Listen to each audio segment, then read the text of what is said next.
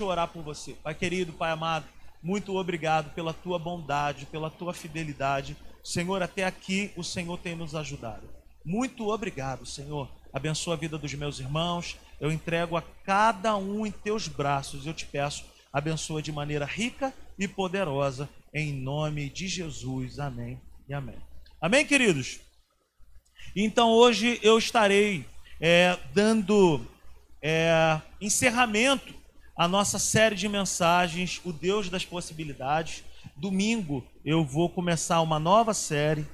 Não me pergunte o que será, eu ainda não sei, mas abra sua Bíblia comigo em Êxodo, no capítulo 14. Nós vamos encerrar. Se você perdeu alguma parte, entre lá na nossa página no YouTube e assista. Essa série foi muito boa, sabe? Para encher o nosso coração de fé. Não é simplesmente para animar uma plateia, mas é para encher o nosso coração de fé. Nós somos o povo da fé. Nós somos o povo da fé, gente. Isso não pode ser tirado de nós. O povo de Deus é o povo da fé. O mesmo Deus que fez milagre lá no Antigo Testamento, no Novo Testamento, é o mesmo Deus que está aqui comigo e contigo. E ele pode fazer milagres na minha e na tua vida ainda nesse tempo. E isso não pode ser tirado de nós. As más notícias não podem tirar de nós essa verdade de que ele é o Deus das possibilidades. Amém, queridos? Então, Êxodo 14, nós vamos ler do versículo 13 ao versículo 15. Amém? Todos encontraram, digam amém. Moisés respondeu ao povo: Não tenham medo, fiquem firmes e vejam o livramento que o Senhor lhes trará hoje, porque vocês nunca mais verão os egípcios que hoje veem. O Senhor lutará por vocês, tão somente acalmem-se. Disse então o Senhor a Moisés: por que vocês estão clamando a mim? Diga aos israelitas que sigam avante, ou diga ao povo que marche. Amém? Então repita comigo essa frase nessa noite: não é tempo de parar. Não é tempo de ficar chorando. Mas é tempo de se colocar de pé e de marchar. É tempo de avançar. Amém, queridos? Você toma posse disso nessa noite? Isso é para minha vida e isso é para tua vida. Esses dias aí eu me peguei meio, meio borocochô, pensando assim, caramba, a situação tá muito. Meu irmão, dá-lhe um bico na tristeza, dá-lhe um bico nessas, nessas situações aí e vão que vão, vão para dentro mesmo, porque é para frente que se anda. É para frente que se anda. Amém? Toma posse da palavra de Deus, toma posse das promessas de Deus que estão escritas ao meu respeito, ao teu respeito. Os homens aí que fazem parte do grupo dos homens, nós temos, é, temos feito um circuito bíblico aí, e esses dias alguém me mandou uma pergunta dizendo o seguinte, falando, olha, cara, é, Efésios capítulo 1, versículo 3, está escrito que Deus nos abençoou com todas as sortes de bênção. Eu falei, é isso aí mesmo. Mas aí, como assim todas? Eu falei, todas. Todas. E que bênçãos são essas? Falei, paz, provisão, saúde, unção, poder, graça, Todas essas coisas nós temos direito. Eu e você, eu estava falando isso com a Natália ontem, nós estávamos orando e eu estava falando isso. Na verdade, eu não falei para a Natália, eu estava falando para o diabo mesmo. Eu falei, eu e a minha família, nós não somos mendigos andando aí pela rua como pedintes. Nós temos um Pai que cuida de nós. Nós temos um Deus que cuida de nós. Nós temos um Deus que cuida dessa igreja. Nós temos um Senhor que é por nós e quem será contra nós? Aleluia! Então eu quero te fazer uma pergunta aqui na introdução desse sermão. O que fazer quando o que está diante de nós é maior do que nós? Eu não sei se você já passou por uma situação dessa de uma briga de escola. Quem aqui já, já, já entrou numa confusão aí na escola? Quem já arrumou uma confusão na escola? Mas aí, como, como quando você descobre que a pessoa é maior do que você, não dá um medo terrível? E aí, cara, naquele momento ali, você ou ganha a luta só no, no, no, no desaforo, ou no, tem, a mulher ganha no balanço do ombrinho, né? E o homem, geralmente, ele ganha falando. Meu irmão, tu me, quando o cara fala assim, se ele gritar e ele fala assim, tu me conhece, se o outro se calar, já era, tu já ganhou a guerra. Eu já contei quando eu estudava lá no Atlas de Irajá, por causa do meu primo, por causa do Sandro. Ele, ele se envolveu numa confusão e nós éramos um pelo outro, e eu falei assim, cara, agora eu vou ter que me envolver. Mas o cara era muito maior do que eu. E o cara era judoca, Eurílio. O cara era brabo. E aí, eu me lembro perfeitamente que eu falei assim, cara, agora vamos pegar, vamos pegar eu e o Sandro lá fora da escola e vão amassar a gente. Nós éramos adolescentes. Mas eu me lembro que apareceu uma pessoa, um anjo do Senhor. E o nome dele era Sandro Negão. Não sei se tu lembra dele, Rafael. Tu lembra do Sandro, que era judoca também? E aí o outro rapaz era judoca. E aí o Sandro Negão, ele foi e falou assim: Rapaz, tu não conhece esse gordinho aí não, cara. Ele é irmão do Armênio. Eu, eu não sou irmão do Armênio. Quem conhece o Armênio aí? Levanta as mãos aí. Quem conhece o Armênio aí? Ninguém conhece. O Armênio é enorme. E o Armênio, por um acaso, também era judoca. E aí eu me lembro, cara, que naquele exato momento, o cara falou assim: Qual Armênio? Da Gama Filho? Eu falei: Da Gama Filho, irmão. É, o da Gama Filho mesmo, cara. Eu sou, meu irmão, irmão do Armênio aí, ó. E eu ganhei a luta. Sem dar um soco, Michel, sem dar um chute. Saí cheio de marra da porta da escola. Falei, vambora, Sandro, vambora. E o cara, foi mal, foi mal. Então, cara, diante de algo que é maior do que nós, o que vai fazer a gente prevalecer é o quê? É o nosso posicionamento. Se a gente der uma trepidada ali, a gente já. Então Deus ele estava falando isso para o povo de Israel. Por quê? Porque o que estava diante do povo de Israel era muito, infinitamente maior do que o povo. O quê? O Mar Vermelho. E sempre haverão, cara, assim, mares vermelhos diante de nós. Sempre haverão. O povo de Deus é um povo da fé, mas é um povo que vive sendo desafiado. Ser desafiado para o povo de Deus é algo que é rotina, que é comum. E ser desafiado para Deus, ele se amarra. Deus gosta muito de ser desafiado. Deus ele gosta, por quê? Porque ele manifesta a grandeza dele. Porque ele manifesta o poder dele. E a igreja precisa se lembrar disso, que nós somos o povo que tem uma aliança com um Deus que é muito maior, que é superior a tudo e a todos. Então, o que fazer quando o que está à frente, de, na, nossa frente é maior do que nós? O que fazer? Esse, eu estava falando para a Natália ontem, para assim, olha, eu vou pregar um sermão. O que fazer quando você não sabe o que fazer? O que fazer quando você não sabe o que fazer? O que nós precisamos fazer quando nós não sabemos o que fazer é crer. Somente crer. A Bíblia vai dizer para mim para você, Carol, que é tudo é possível ao que crer. Tudo é possível não é o que acha, ao que de repente, tudo é possível ao que crer.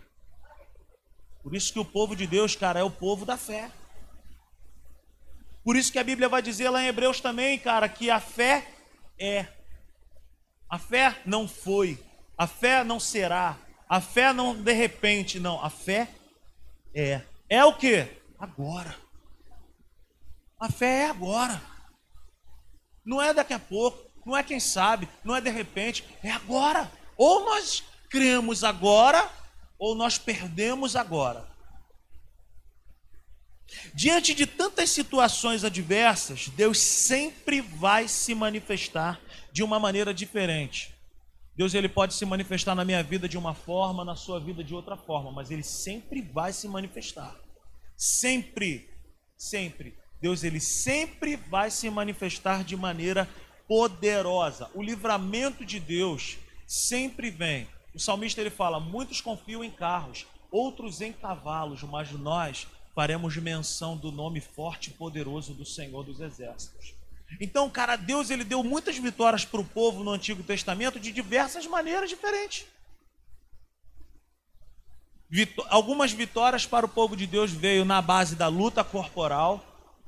Algumas outras vitórias vieram de maneiras assim absurdas, aonde o povo saía para lutar e Deus falava assim: apenas adore.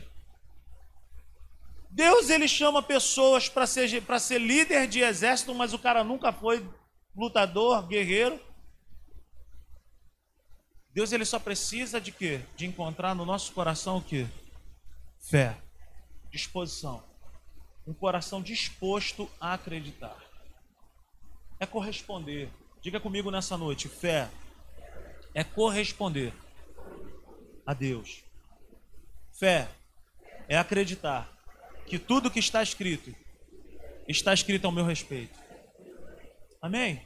Então é isso. Então o, o livramento, o milagre, ele sempre acontece. Sempre vai acontecer. Ele pode acontecer na minha vida de um jeito e na sua vida de outro jeito. Nós não sabemos como. Agora, então o problema não é será que o milagre vai acontecer ou será que o livramento vem? Será que Deus vai fazer? Essa não deve ser a pergunta. Ou essas não devem ser a pergunta. As perguntas. De onde vem então o livramento? Como será? Nós ficamos com esse tipo de questionamento dentro de nós. Mas isso é o que menos importa. Nós sabemos que vem. Nós sabemos que vem do Senhor. Eu preciso é, apenas estar convicto de que de uma forma ou outra o livramento vem. O como é o que menos importa. Diante do Mar Vermelho o povo estava. Como é que vai fazer? Vai passar por cima? Vai passar para o lado? Vai cavar um buraco? Vai ter um túnel? Vai mergulhar? Vai aparecer stand-up para todo mundo? Todo mundo vai sair por cima? Cara, não importa. Não importa. Em Marcos capítulo 11, do versículo 22 ao versículo 24, o nosso Senhor Jesus ele nos ensina um princípio tremendo de fé, é uma base para aquele que quer andar em fé. Ele fala que tudo aquilo que nós falarmos ao monte, o monte ele vai de um lado, ele vai para o outro. Um dia um amigo aqui da igreja me perguntou assim, cara, mas que monte é esse? Porque eu fico pensando que isso é literal. Eu falo, não, não é literal. Eu não vou dizer para o morro ali da rua Tranto falando, sai daqui, não é isso. Não é isso. Monte para um rabino significa uma dificuldade. Qualquer dificuldade para um rabino eles chamavam de monte. Qualquer problema se chamava de monte. Agora o maior barato é que Jesus ele não fala assim, olha, fale é, com o monte, ele fala, diga ao monte. Por quê? Porque nós não temos que ficar conversando com certas coisas. Nós temos que nos posicionar em fé e abrir a nossa boca e ordenar e mandar.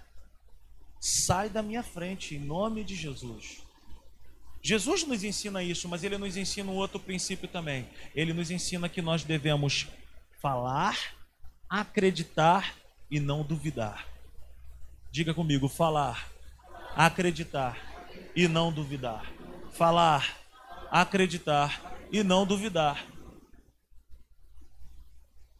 falar, sabe, acreditar e não duvidar.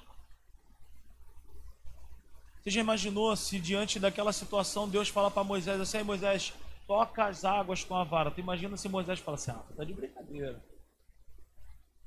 Você já imaginou? Era necessário que uma pessoa acreditasse. Alguém tem que acreditar. Nós precisamos concordar com Deus.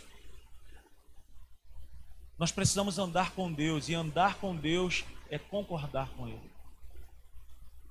Por isso que lá em Hebreus também está escrito que é impossível nós agradarmos a Deus sem fé. A tradução dessa palavra agradar é concordar.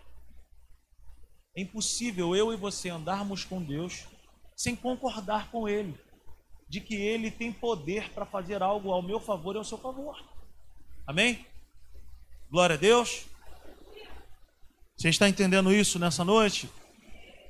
Agora, o que Deus me pede e o que Deus te pede enquanto isso que você está clamando ainda não aconteceu. O que, que Deus pede para mim e para você? O que, que Deus espera? Qual é o posicionamento que Deus espera de mim de você enquanto não aconteceu ainda o milagre? O que, que Deus me pede?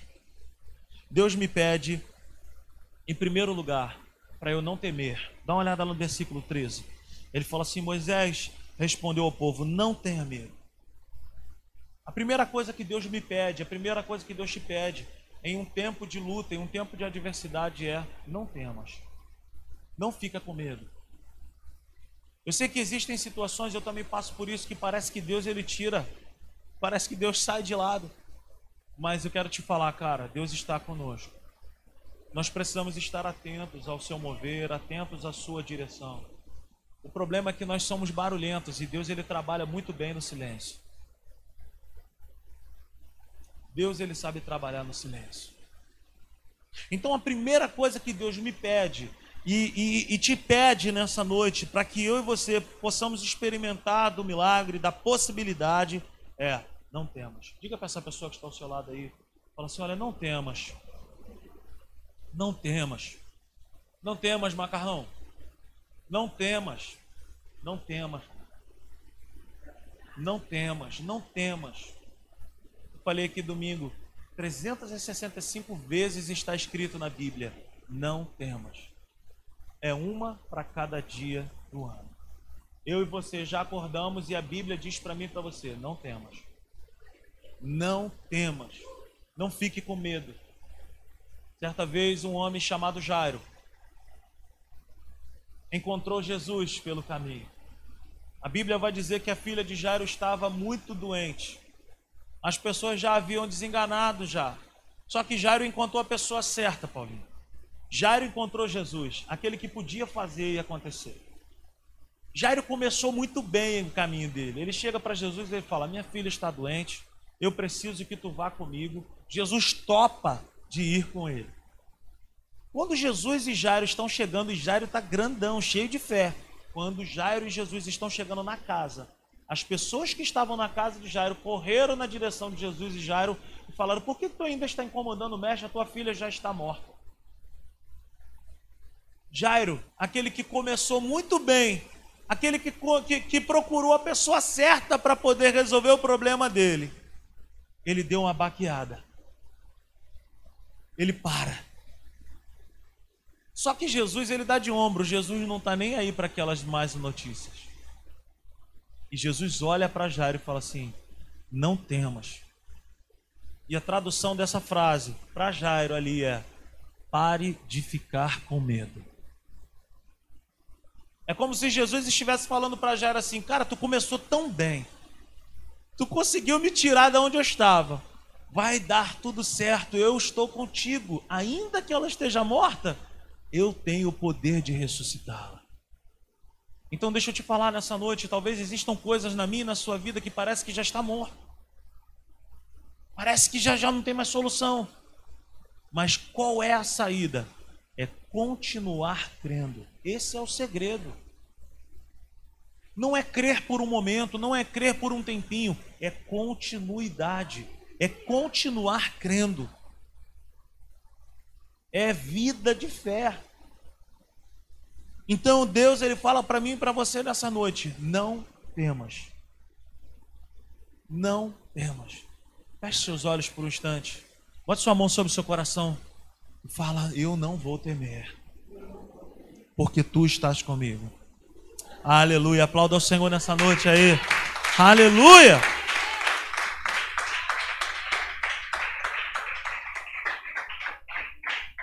A segunda coisa que Deus pede para nós ficarmos firmes.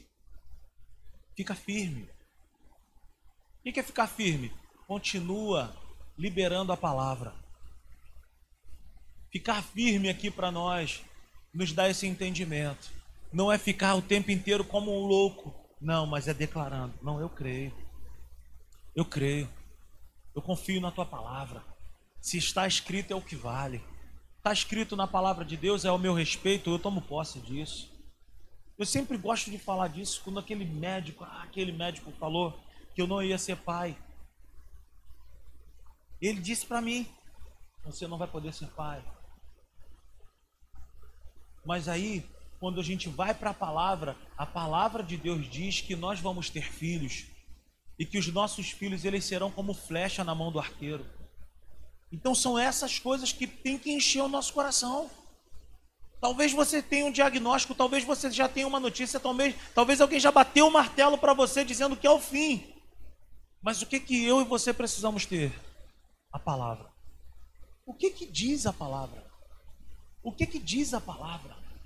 Se está escrito na palavra, meu irmão, já dizia o Arnaldo César Coelho, a regra é clara. Se a Bíblia diz, eu creio e eu tomo posse. Se a Bíblia diz, eu creio, eu tomo posse. Se a Bíblia diz, eu creio, eu tomo posse. Amém, queridos? A terceira coisa que nós precisamos fazer, pare para observar o que Deus está fazendo.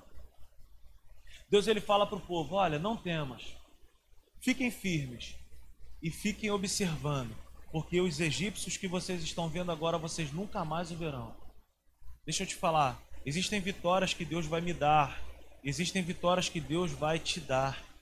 Que esses inimigos, que essas situações nós nunca mais veremos, porque nós seremos vencedores. E essas coisas não vão mais desejar bater de frente com a gente. Então, o que, que significa também ficar observando? É você ficar em um lugar de paz. É esperar com esperança, com fé. Parece ser redundante, mas é isso mesmo. Esperar com esperança. Não é esperar com maluquice, é esperar com confiança. Ah, não foi hoje. Não foi, não, de repente não vai ser amanhã. Mas é esperar com o coração em Deus. Essas atitudes que nós acabamos de falar requerem uma coisa de mim e de você. Calma. Diga aí para essa pessoa que está ao seu lado, assim, olha, calma. Hoje eu estava preparando essa mensagem, eu estava é, lembrando de uma canção da Ludmilla Ferber e eu estava ouvindo ela canta, calma, não tenha medo, confie em mim, eu sou a sua fortaleza. Existe um lugar perfeito dentro do meu coração. Ninguém conhece essa música, gente? Ah, Aleluia, só eu e Fernando e a Natália. E ela fala: Olha, no tempo da calamidade, a chuva não te alcançará. A chuva que virá será para te abençoar. Deixa eu te falar algo nessa noite, aleluia. Existem coisas que parecem que serão catástrofes na nossa vida, mas Deus está no controle. Deus está no controle. Calma, calma, calma, calma, calma. Levante suas mãos comigo e fala assim: olha, calma. Não desespere a sua alma. Aleluia. Calma, fé, descanso, paciência. Essas coisas têm que fazer parte do nosso vocabulário. Calma, fé, descanso e paciência. Preste atenção nisso que eu quero te falar nessa noite. Diante de uma impossibilidade, antes de Deus abrir o mar vermelho ele sempre vai precisar abrir a minha própria vida para poder dizer para mim e para você: calma. O que, que eu quero dizer com isso?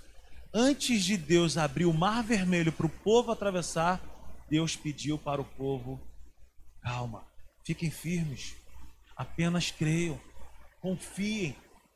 Então, antes do milagre acontecer, antes da possibilidade acontecer na minha e na tua vida, o que Deus pede para nós? Calma. Calma. Diante da dificuldade, Deus ele vai pedir para nós: calma. Deus precisa me acalmar para depois trabalhar no impossível. Vamos repetir essa frase? Deus precisa me acalmar para depois trabalhar no impossível. Então, calma. Antes do mar, sempre Deus vai trabalhar em nós. Antes do mar, sempre Deus vai trabalhar em nós. Eu preciso, diga comigo, eu preciso crer e não temer. Eu preciso descansar e ter paciência. Amém? Abra sua Bíblia comigo no Evangelho de Marcos, no capítulo 4. Aleluia. Marcos, no capítulo 4, a partir do verso 36. Está escrito assim: A partir do verso 35 está escrito assim: Naquele dia, ao anoitecer, disse ele aos seus discípulos: Vamos atravessar para o outro lado. Deixando a multidão, eles o levaram no barco, assim como estava. Os outros barcos também o acompanhavam. Levantou-se um forte vendaval, e as ondas se lançaram, se lançavam sobre o barco, de forma que este foi se enchendo de água. Jesus estava na popa, dormindo com a cabeça sobre um travesseiro. Os discípulos o acordaram e clamaram: Mestre, não te importas que morramos? Ele se levantou, repreendeu o vento e disse ao mar: Aquieta-se, acalme-se. O vento se aquietou e fez-se completa bonança. Então perguntou aos seus discípulos: Por que vocês estão com tanto medo? Ainda não têm fé? Eles estavam apavorados e perguntavam uns aos outros: Quem é este que até o vento e o mar lhe obedecem? Preste atenção aqui em algo que Deus ele me ensinou, ensinou a Natália alguns anos atrás. O versículo 35 é o que faz a nossa vida vencer. É a palavra inicial que tem que acompanhar a nossa jornada até o fim. Por que o 35? Por que o versículo 35? Porque da boca do próprio Senhor Jesus ele falou: Vamos atravessar para o outro lado é uma garantia. Foi o próprio Senhor Jesus que falou: vamos para o outro lado da margem. Jesus falou, e o que, que ele foi fazer, gente? Foi descansar, foi dormir. O que, que eu e você precisamos fazer diante de uma situação como essa?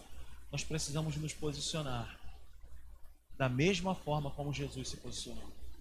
Existem tempos na adversidade, na tempestade, que é tempo de dormir. O que, que significa isso? O couro está comendo ao teu redor. Você descansa. Sai do problema. Sai um pouco. Senta na praia. Vai ver o mar. Esses dias aconteceu comigo e com a Natália, com o Nicolas e com o Tito. Tito, narigó, com aquele narigão dele inchado, feio que estava o narizinho do garoto. Nós fomos lá para o hospital do nariz, lá em Botafogo. E me deu um negócio assim, eu falei, cara, quer saber? Foi quarta-feira passada, nós não pudemos nem estar aqui. Eu olhei o narigó assim, chorando de dor. E, o, e o, a Natália entrou com ele e o Tito, e o Nicolas ficou comigo e o Tito falou para mim, papai, eu tô com pena do meu irmão. E aquilo cortou meu coração. Falei assim, quer saber? Vamos lá na praia. E aí eu peguei o Nicolas, nós fomos lá pro Leme. Peguei uma bola e ficou eu e o Nicolas batendo bola. Aí a Natália ligou e falou, ó, oh, já tá liberado, vamos voltar. Voltei em Botafogo, peguei, peguei Natália, peguei o Narigó, vamos pra praia também. Ficamos eu, Natália, Narigó e Nicolas jogando bola, andando na areia. E, além do nariz, uma série de outras coisas estavam acontecendo. Mas todos nós precisamos confiar em Deus ao ponto de deixar o problema nas mãos daquele que pode resolver. Por isso, que o Salmo 37,5 diz, cara, entrega o teu caminho ao Senhor, confia nele, tudo mais ele fará. Aleluia! Deixa eu te falar algo que Deus tem colocado no meu coração aqui. Recebe isso que eu quero te falar. Entregar é descansar. Entrega. Confia. Descansa. Vai dar uma volta no shopping. Mas não tem dinheiro. Mas quem disse que tu precisa de ter dinheiro? Só não comprar nada. Sai andando. Sai andando. Quantas vezes que eu já fiz isso, a Natália é minha testemunha. Meio atribulado, eu entrava logo numa concessionária. Quantas vezes que eu já fiz isso? Tá rindo? Como, como que eu já fiz isso, Michel? Já fiz muito isso. Com a cabeça cheia de problemas, às vezes trabalhando todo sujo.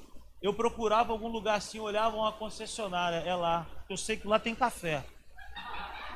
Quantas vezes já fiz isso? Parava o carro e entrava. E eu entrava na concessionária e olhava para aquele carro e eu ficava esperando o vendedor vir. Eu já ia direto lá no café. Pegava o café, o vendedor chegava e falava, posso te ajudar? Eu falei, pode, estou interessado nesse carro aí. Sem um real, meu. E eu ficava olhando, entrava, entrava, depois saía. Aquilo me fazia um bem tão grande. Ia no shopping, gente. Às vezes fazendo entrega, os ajudantes estavam lá fazendo entrega, eu ia, dava uma volta no shopping. Tomava pelo menos uma casquinha, às vezes tinha da casquinha. Como que eu já fiz isso, gente? Natália é minha testemunha. Teve um período na nossa vida, meu irmão, que a minha geladeira parecia até boate, meu irmão. Só tinha luz e fumaça. Eu saía para trabalhar, meu irmão, sem brincadeira. Vou te contar uma aqui. Eu estava fazendo uma entrega lá em Bangu uma vez. Sem brincadeira, eu ouvi aquele som daquela buzina que passa às vezes aquela barraquinha às quatro da tarde, cinco da tarde. Fá, fá, fá. Eu falei, ah, mano, esse cara tá vendendo empadão e bolo.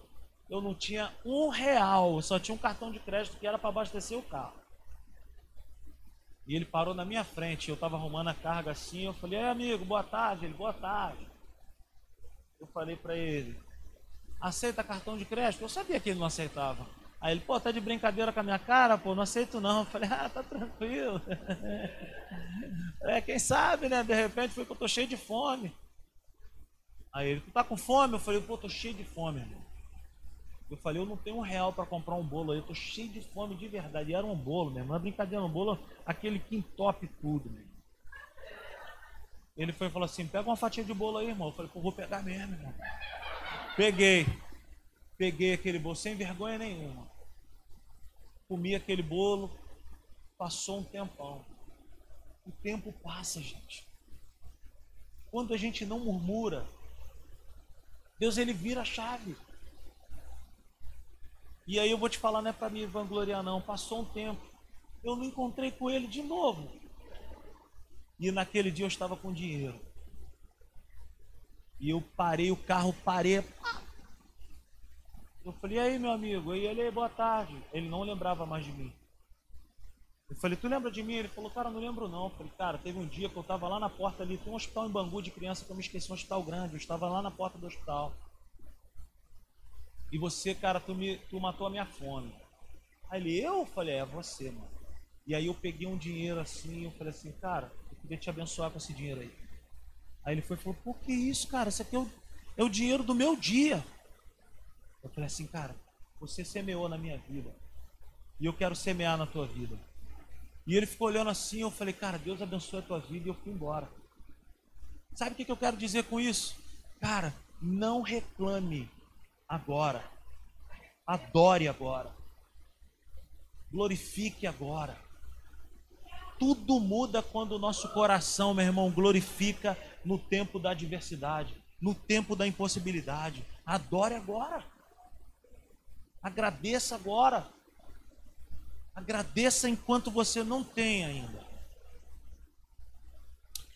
Aleluia. O que, que significa isso? Deus ele vai trabalhar em mim primeiro, antes de abrir o mar vermelho. Deixa Deus trabalhar em você. Deixa Deus trabalhar em você.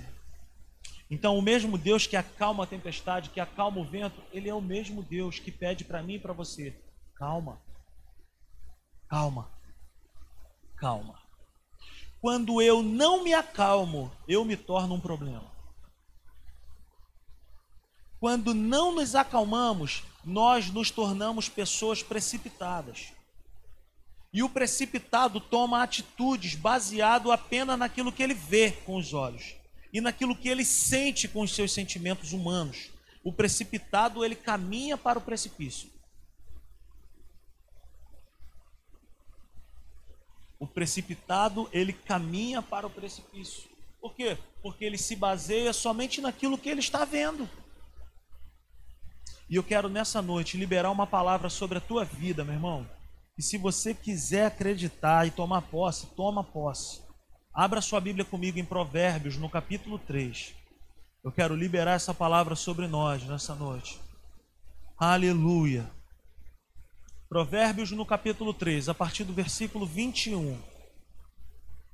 Está escrito assim: Aonde está escrito meu filho, você pode falar para você mesmo, é para mim. Então está escrito assim em Provérbios 3, 21. Meu filho Rodrigo, Deus está falando para mim. Fala para você nessa noite. Minha filha Carol, meu filho Bruno. Olha o que Deus diz para mim e para você nessa noite.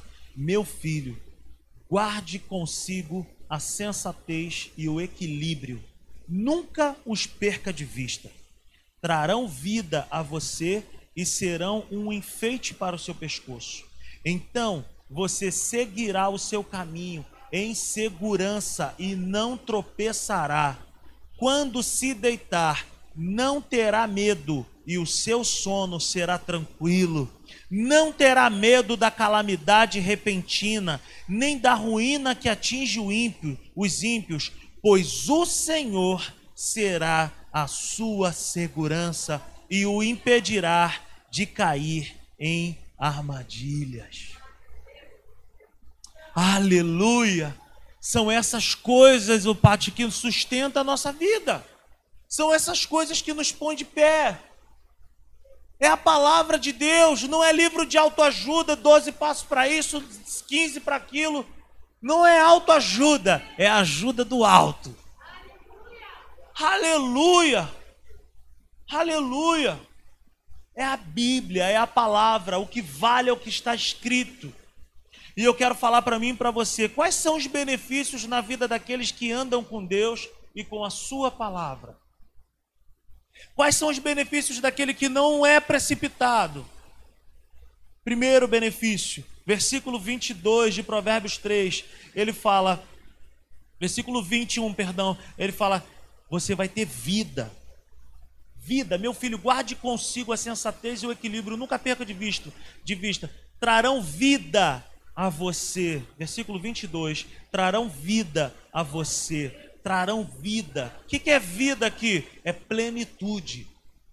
É plenitude. Ande com a palavra, se atente à palavra de Deus. Quem anda com a palavra de Deus, ele está vivo de verdade. Tem muitas pessoas que estão apenas andando na rua, mas estão mortas. Vivo é aquele que caminha com Deus.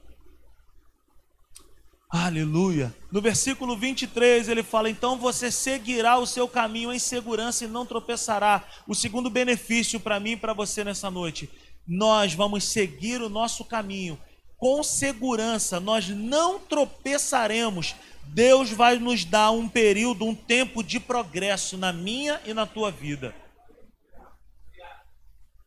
A terceira coisa que Deus fala para nós, no versículo 24: quando se deitar, não terá medo e o seu sono será tranquilo. Eu e você não somos escravos do medo. O que, que, é isso aqui? O medo do amanhã. Como que será o amanhã? O que será amanhã? Eu não sei o que, que vai ser. Eu sempre falo aqui na igreja. Eu nunca vi o Nicolas e o Tito bater na porta do meu quarto e falar: Ô pai, eu posso falar contigo? Pode. Cara, como é que tá a nossa situação aí? Amanhã eu vou poder ir para a escola? Tá pago a escola lá? Pai, como é que tá a situação do nosso armário aí? Tem meu todinho, tem, tem meu Nescauzinho, pai? Eu nunca vi meus filhos fazerem isso, sabe por quê? Porque eles confiam nos pais. O que, que eu quero dizer com isso? amanhã Deus vai trazer a provisão para o amanhã. E depois de amanhã, Deus ele vai trazer a provisão para o depois de amanhã. Por quê? Porque basta cada dia o seu mal. Nós não conseguimos resolver o amanhã agora, tem que esperar virar o dia. Então, deixa eu te falar, nós não seremos mais escravos do medo, do amanhã, nós temos uma promessa sobre a nossa vida de sono tranquilo e agradável.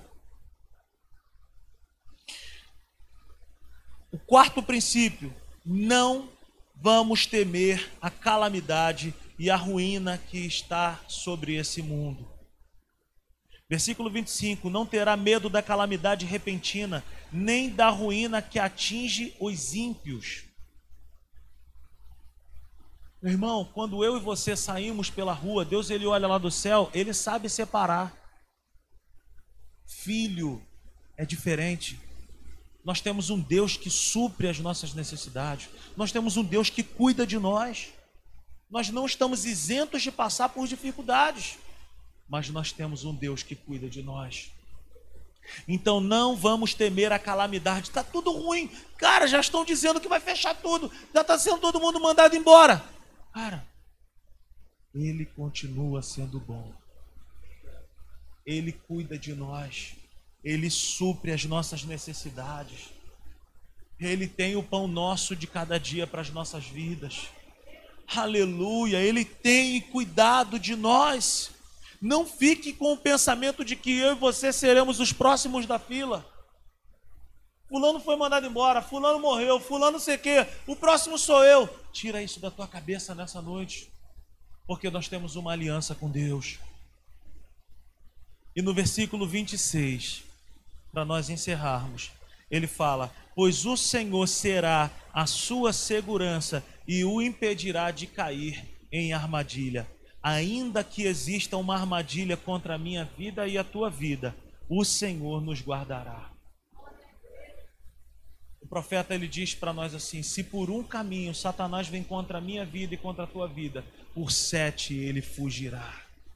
Fica de pé nessa noite, celebre ao Senhor aí.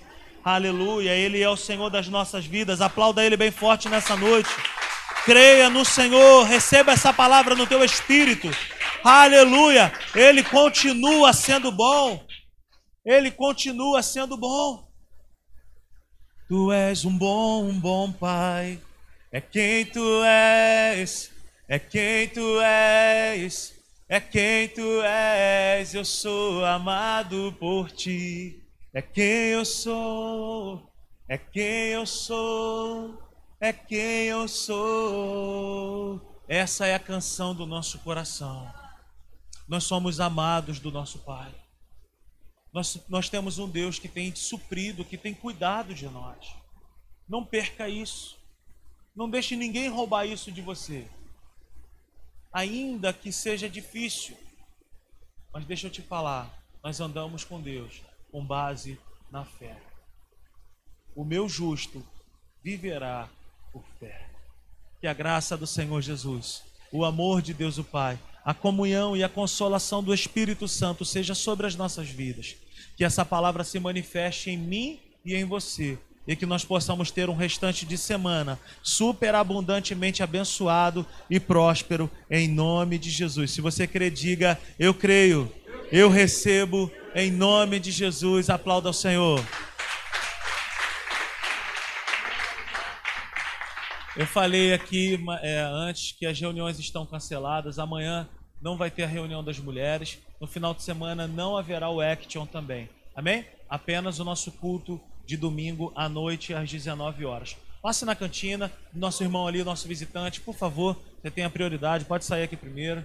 Você que trouxe o seu filhão, a sua filhona, passe lá, pegue lá no departamento infantil. Deus abençoe, tenha uma boa noite, te amo em Cristo Jesus.